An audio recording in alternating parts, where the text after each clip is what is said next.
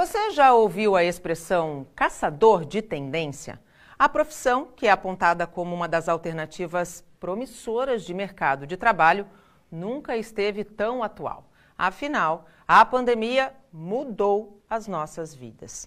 Sobre o trabalho de um caçador de tendência, eu converso agora ao vivo por videoconferência com a Cool Hunter Sabina Devenck.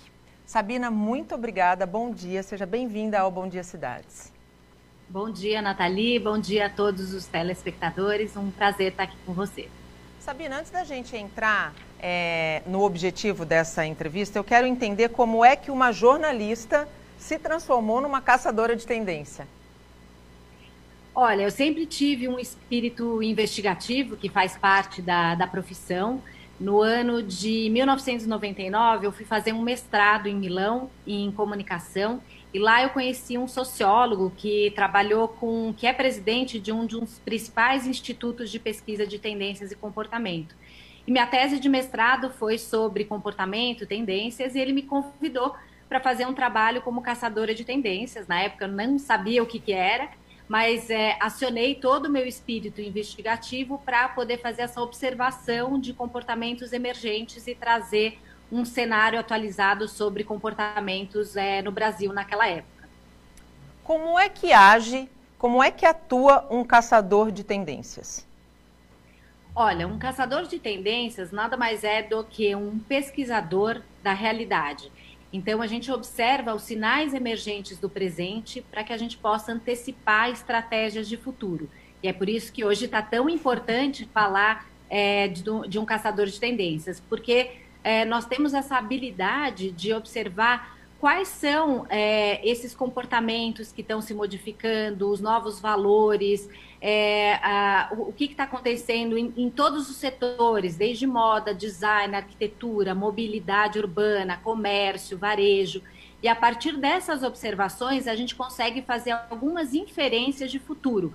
É óbvio que a gente não tem uma bola de cristal, mas a partir dessa observação atenta e como a gente faz isso durante muitos anos, a gente consegue antecipar alguns movimentos. A gente, como você bem colocou, está é, tá vivendo um momento único na nossa vida em que todo mundo se questiona qual é o mundo e qual será o novo normal. Né? A gente sabe que muita coisa mudou, que retroceder talvez não seja mais possível e que a gente precisa agora enxergar a sociedade de uma, de uma maneira geral com outros olhos. O que, que a gente pode esperar pós-pandemia? Já dá para identificar algumas tendências pós-pandemia? Nathalie, dá sim. É, é, a primeira coisa que eu queria pontuar é que eu não acredito que a gente estava vivendo o normal. A gente estava vivendo uma normose. Ou seja, é, o mundo já não estava indo para um caminho bom. Então, a, a questão da sustentabilidade, da poluição, é, da competitividade, do individualismo, é, a gente tem grandes desigualdades sociais que foram ainda mais acentuadas né, pela pandemia. Então, eu não acho que a gente estava vivendo um normal, a gente estava vivendo uma normose meio no automático mas sim a, a, pandemia. Eu acho que ela traz algumas. É, é, quase como se fosse um holoforte sobre algumas questões que já estavam acontecendo. É, que tendências a gente consegue identificar? Eu acho que a primeira delas, a mais evidente, obviamente, é o trabalho remoto, né? Esse laboratório em massa que a gente está fazendo de trabalhar remotamente em casa. Obviamente, para isso, a gente precisa digitalizar todo o Brasil e grande parte da população ainda não está digitalizada, mas as empresas já estão percebendo que muitas vezes podem reduzir custos, né? É, então, isso não acontecia não porque a gente não tinha tecnologia suficiente, mas porque não tinha confiança de que os colaboradores iriam trabalhar. Eu acho que eu posso apontar esse como uma das grandes é, mudanças. Eu não acho que a gente vai voltar totalmente a trabalhar de segunda a sexta, né, fisicamente. Então, a gente vai fazer um modelo híbrido. Uh, eu acho que a outra coisa que a gente pode apontar é uma economia que eu chamo de economia touchless, né? Sem toque, sem contato. Então, por conta desse medo do contágio, a gente vê que tanto o comércio como o turismo, a, o varejo, é, vão precisar acionar é, a chamada tecnologia, a, a chamada comércio sem contato. O que significa isso? Significa que é, meios de pagamento que derem para fazer com através de reconhecimento facial, através de tecnologias touchless. É, por exemplo, se formos viajar, não fazer o check-in no balcão, então usar algum totem digital ou próprio celular.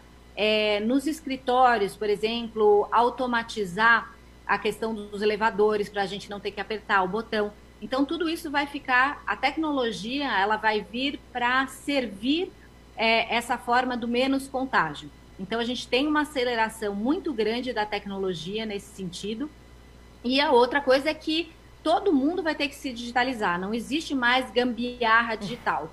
Ou você é digital ou você não é digital. Todo mundo tem que ir. Então, o próprio comércio, o varejo, vai ter que fazer essa combinação né, híbrida é, entre o físico e o digital, que a gente chama de é, digital, que é o físico mais o digital.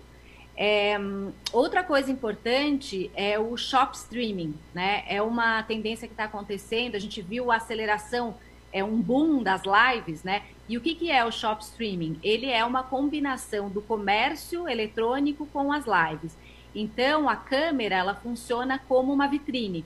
Então, a gente se usa do, do digital é, e das lives no Instagram para que o comércio possa acontecer. Então, a gente vai fazendo essa união do digital com o físico. Um, que mais que eu posso apontar? É, tem algo que é o conceito da autossuficiência. Então, com esse medo é, preeminente de ter uma nova pandemia ou até mesmo um desastre natural, porque agora a gente está percebendo que algo pode acontecer e não é só no, no, no corona, né? Eu acho que outras, é, outras é, pandemias podem ocorrer. Então, as pessoas estão adquirindo esse hábito da autossuficiência. Então, como é que eu consigo me abastecer? É, ou, por exemplo, jardins verticais, as hortas urbanas. É, a gente vai acelerar, por exemplo, as tecnologias de impressora 3D, porque a, impressão 3D ainda é muito cara, mas ela permite, por exemplo, é, imprimir máscaras. Olha que maravilha! Se a gente puder imprimir máscaras em casa então, todas as tecnologias é, e, e, tudo que puder é, trazer esse conceito da independência, da gente não depender tanto dos recursos externos.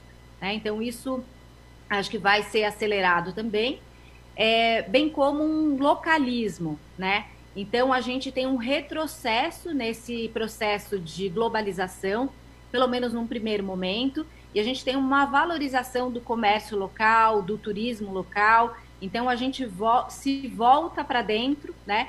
Mas é importante a gente lembrar que nós somos uma comunidade de destino global. Então a gente não pode achar que estamos isolados do mundo, né? Então é, isso é super importante. Mas sim, a gente vai começar a valorizar aquilo que tem dentro, porque num primeiro momento talvez o turismo aconteça de forma mais local, a gente vai começar a, a comprar também mais de produtores locais até mesmo para a gente se distanciar e, e, diminuir essa dependência que a gente tinha também de produtos made in China, né? Feitos na China ou feitos em outros lugares e agora fica tudo mais difícil, né? Então, a gente tem algumas coisas aí se acelerando é, fortemente é, e todas as por entretenimento, por exemplo, uh, um grande crescimento da realidade imersiva. Então, a gente tem tour virtual nos museus, é, os óculos de realidade virtual, tudo isso para que a gente possa fazer essas experiências que a gente fazia fisicamente, mas através do digital. É, obviamente, a gente não vai substituir tudo, mas é, num primeiro momento a gente vai ter uma combinação muito forte é, da tecnologia para que a gente possa continuar fazendo as nossas atividades.